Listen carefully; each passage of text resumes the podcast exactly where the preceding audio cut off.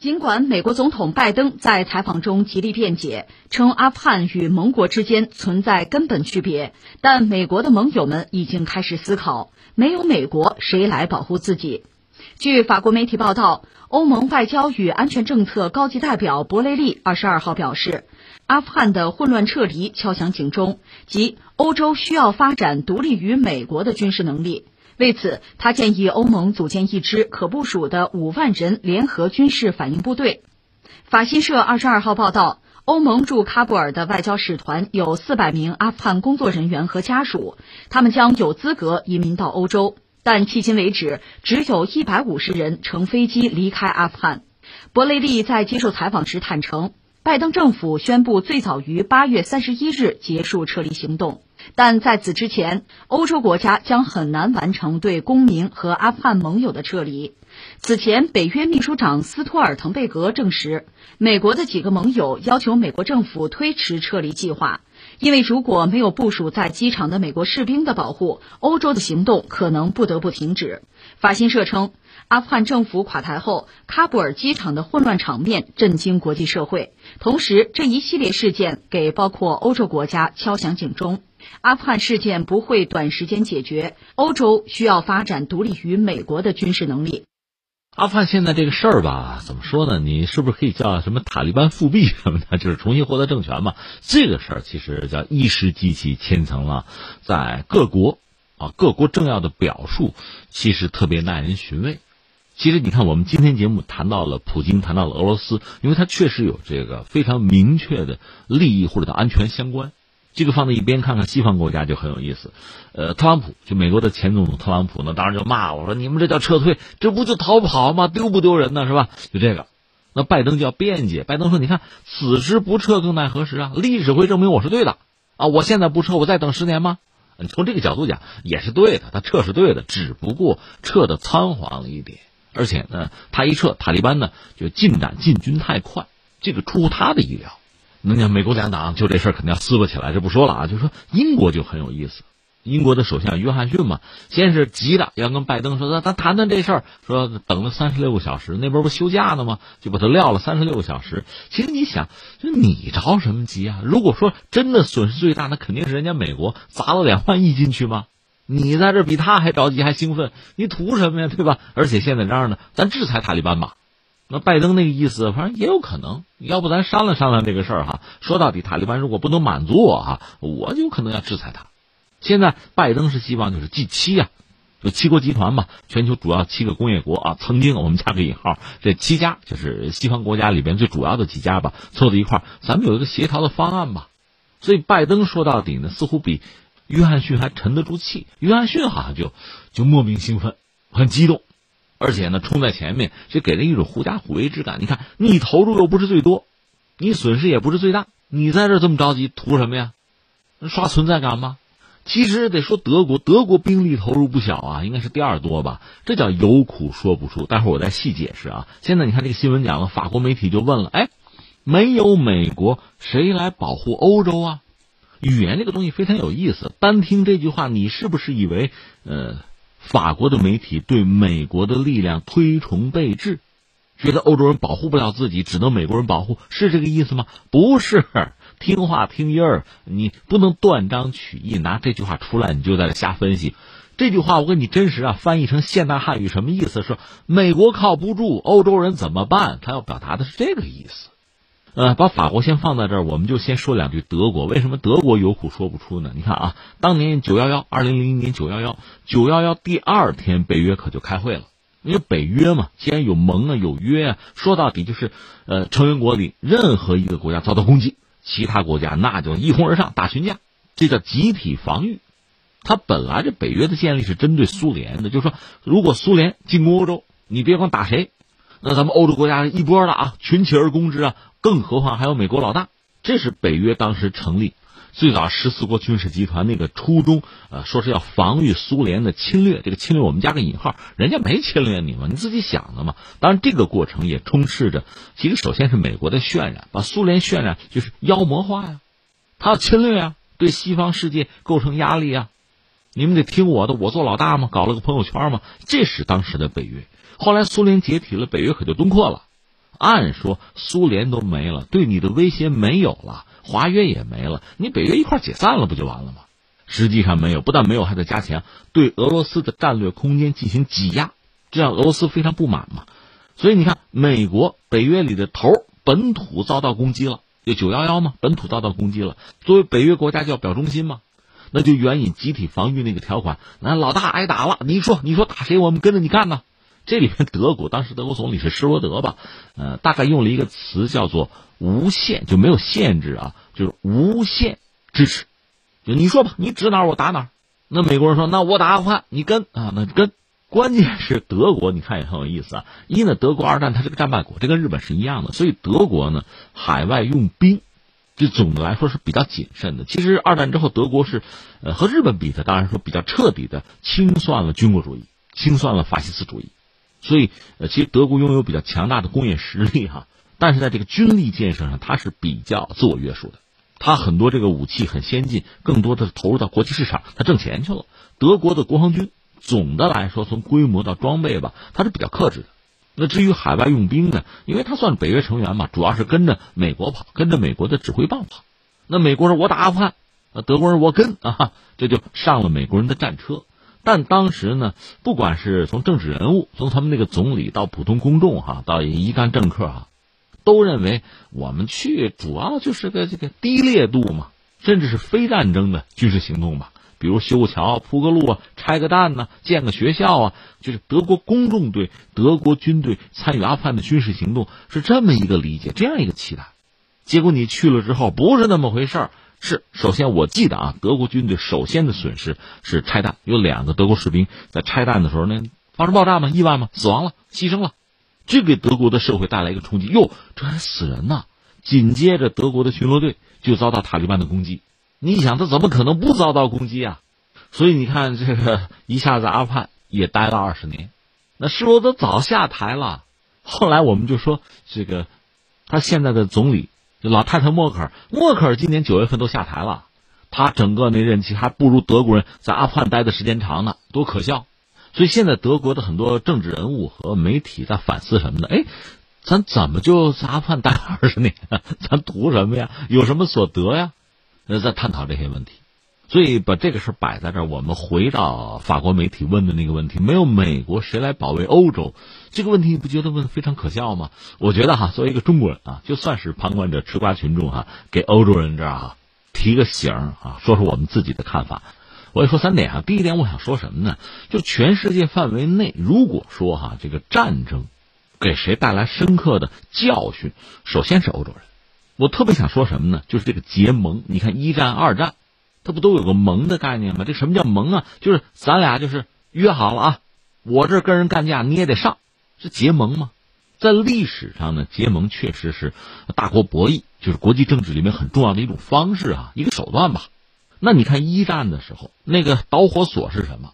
就塞尔维亚一个青年啊，就行刺了奥匈帝国的王储。就是斐迪南大公，包括他夫人都被刺杀了嘛？那你想，奥匈帝国肯定要找塞尔维亚算账，就提很多条件。这两个国家不对等啊，塞尔维亚很弱小的，所以在当年呢，塞尔维亚为了保住自己、保住自己的利益，他一定要结盟。他和谁呢？是和沙俄结的盟，斯拉夫人吗？你可以理解哈，我们是一波了，有事找大哥啊。那这边奥匈帝国和谁结盟呢？和德国吗？就是德意志第二帝国，他那个皇帝就是威廉二世。其实隐隐然，这个世界就是分成这么几块当然，德国是站在英法的对立面的啊，英法俄人家那是一个圈子。所以实际上当时是奥匈帝国跟德国打招呼，哎，我找塞尔维亚可提条件啊，他惹了我了，我得捞一把。那德国那边就提，随便提，我给你做主，我军力强啊。另一方面呢，这德国早就憋着跟沙俄打仗。也憋着跟法国、英国那边动手哈，他有一个施里芬计划，说出来时候笑话一样哈。这个施里芬计划是怎么说呢？说一旦开战啊，因为德国呢两边一边是沙俄，一边是法国，都是敌人啊。我这么着，沙俄这个国家呢，它比较落后，它军事动员能力比较差，它慢，所以呢，一旦说开战，它至少得有六个星期，它才完成战争动员，真正的启动这个战争机器。有六个星期啊，我就把那边法国我先干趴下了。然后翻回来，我打沙俄，这是他那个施里芬计划，准备了几十年，一打仗把这剧本拿出来，就这么演。他连个备案都没有。所以真正的闹起来之后呢，德国就盯着沙俄。沙俄说：“我开始战争动员了。”那你就算吧，倒计时六个星期了。沙俄其实只是动员，因为你知道演习啊，动员本身就是向对方施加压力嘛。所以沙俄这么做也没有错，他也未必就已经决定要打这个仗。但是从德国人这儿来讲，你到底打不打？你告诉我准信儿啊！你要真决心打的话，我得算着六个星期呢，我得先去干法国了。其实英法那时候参不参战也没准儿，就是战争是可以避免的。但是一个是这帮帝国主义国家之间，他彼此之间哪有什么信任，都是尔虞我诈惯了哈。再一个是什么呢？结着盟呢，你上我也得上，互相牵扯，这惯性太大，没法刹车，所以最后就迎头对撞，一战。就打起来了，而且就算打，大家琢磨的这夏天开打哈，打到秋天就差不多了吧？打到冬天，圣诞节，谁想到一下打四年啊？啊，就打了四年，结果是在欧洲吧，你不管是赢家还是输家，都是一片白地啊。二战呢，德意日三国法西斯结盟，也是结盟，当然我们知道这是个罪恶的联盟啊，给世界带来极大的灾难哈。但另一方面，就是你说德国。德国对这个捷克斯洛伐克动手啊，对波兰动手啊，那边英法其实和他们也结盟的，但是叫静坐战争嘛，是宣战了，但是不动手。那最后我想说的是什么呢？你看这种结盟这个东西啊，在一战、二战给欧洲人带来极大的灾难、极大的教训，但是欧洲人呢，就是既吃不记打，到现在还有个北约。我不是说吗？如果当年真的你认为苏联是个威胁，咱理解认哈，苏联没了。这个威胁不存在了，北约取消了，取缔了就完了吗？不，还维持着。那你说你图什么呢？全世界范围内，如果有一帮人对这个所谓结盟带来的危害真的是深恶痛绝，那首先应该就是欧洲人。刚才我们说一战嘛，怎么就打起来的？都结着盟的吗？互相牵扯的吗？多米诺骨牌一推就全倒了吗？那你到二战的时候，英法靠谱吗？跟人家结着盟呢，真尽这个盟友的义务吗？你也没有尽。你眼睁睁的就是伤害和牺牲了那些弱小的国家和民族吗，所以你看正反两方面的经验，人家欧洲人是真的都有了，所以北约还要他干嘛？而且有了北约，刚才我们说嘛，这美国说哎，我得打阿富汗，这德国人跟呢，两肋插刀啊，无条件的要支持啊，那你可不也就耗在里边二十年吗？你现在反思了，你早就该反思吗？所以这是我要说的第一点，对欧洲人来说，北约还不如不要。这个什么盟啊，干脆就不要结，他只是把你捆住，捆在别人的战车上。当年英法就不靠谱，今天美国同样不靠谱，根本就靠不住。这是一个我们要说的。第二个，这不是法国媒体就念叨吗？哎，如果没有美国，谁来保护我们欧洲啊？他的意思就欧洲人要自己战略自主，保护欧洲。这个声音不能说不对，其实也有一些人做努力，比如法国人一直嚷嚷着哈，成立欧洲自己的这个防卫部队。那法国当然首当其冲，会成为核心啊。它有核弹，那五大常任理事国之一嘛，它有核航母，有核潜艇，肯定以它为核心组建欧洲的防卫力量。所以法国人比较积极，尤其是马克龙上台之后就是这个样子。再加上这个特朗普做了美国总统之后吧，对欧洲的盟友很嫌弃，对北约他也看不上，这样导致欧盟国家和美国关系其实就搞得比较糟。那在这个情况下，大家就商量说，要不咱们是吧，战略自治啊。防务一体化呀，就考虑这些东西，还得靠欧洲人自己保护欧洲啊！美国靠不住嘛，否则我们自己的命运自己也掌控不了嘛。这是特朗普等于给火上浇油。然后是二零二零年六月，德国就倡议说，欧盟咱们搞一个战略指南针，这是一个战略进程嘛，就是为欧盟安全和防务政策商讨增加所谓的政治方向，希望在欧洲国家内部建立统一的战略文化。这德国人搞得比较虚吧，但也是向着这个自主防卫啊、战略自主向这个方向努力。但是拜登上台了，拜登一上台，形势就变了。老欧洲不管法国、德国还是其他一个国家，有很多人还是希望美国做老大啊，搞个朋友圈啊，我们跟着走，还是这个样子。这没出息吗？那拜登当然很会就做事了，美国回来了，美国回来了。但这次阿富汗这一出。闹完了之后，欧洲人一看，这美国人回来是不是又走了是吧？你你看，现在又有人站出来，哎呀，我们还得战略自主啊，战略防卫又来了，这叫记吃不记打嘛。所以看刚才我说的第一点，你要那个北约干嘛对吧？你就最后绑在人家战车上，给人家做嫁衣裳，替人家火中取栗，你就这么个角儿吗？第二呢，这所谓自主防卫啊，战略自主，在欧洲内部有这样的声音，但往往是跟美国闹得不愉快了。美国人不搭理你，看不起你了，自己带着就跟小孩子一样吗？被孤立了，我不跟你们玩，我自己玩，就这个。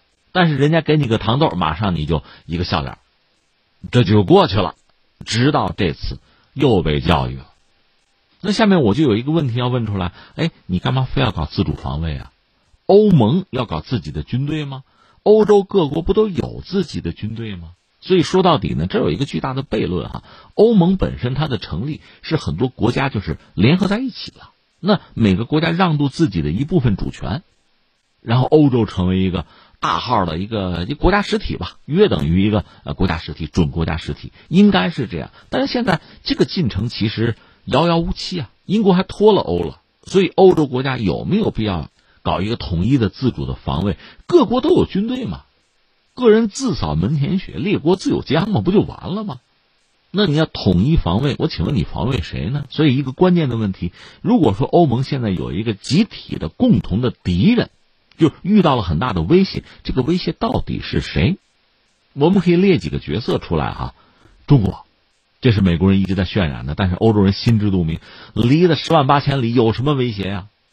这不扯吗？这放在一边，俄罗斯。俄罗斯衰落了，它的经济实力就论 GDP 还不到中国的广东那么大，它对你欧洲构成什么直接的威胁？而且如果有能源的合作，比如北溪二号之类的哈，既然是合作关系搞好还来不及呢，他真能威胁你吗？威胁你什么了？是你看俄罗斯不顺眼，老挑人家，老制裁人家而已嘛。所以这个威胁其实也并不大，或者说就不存在。那么真正对欧洲构成威胁的大概是两类，一类就是所谓的恐怖主义。这个和极端宗教势力有关系，甚至还有什么孤狼式的恐怖主义存在。这个对欧洲来讲确实是威胁。那怎么做？那更多的应该是，呃，我觉得在全球范围内要联合反恐，就各国要联合在一起，你就不要搞双重标准。另外就是情报合作，你搞统一的呃军队来进行防御，恐怕没太大的意义。再一个，对欧洲真正形成影响和威胁的美国嘛，但是你敢跟美国刀兵相见吗？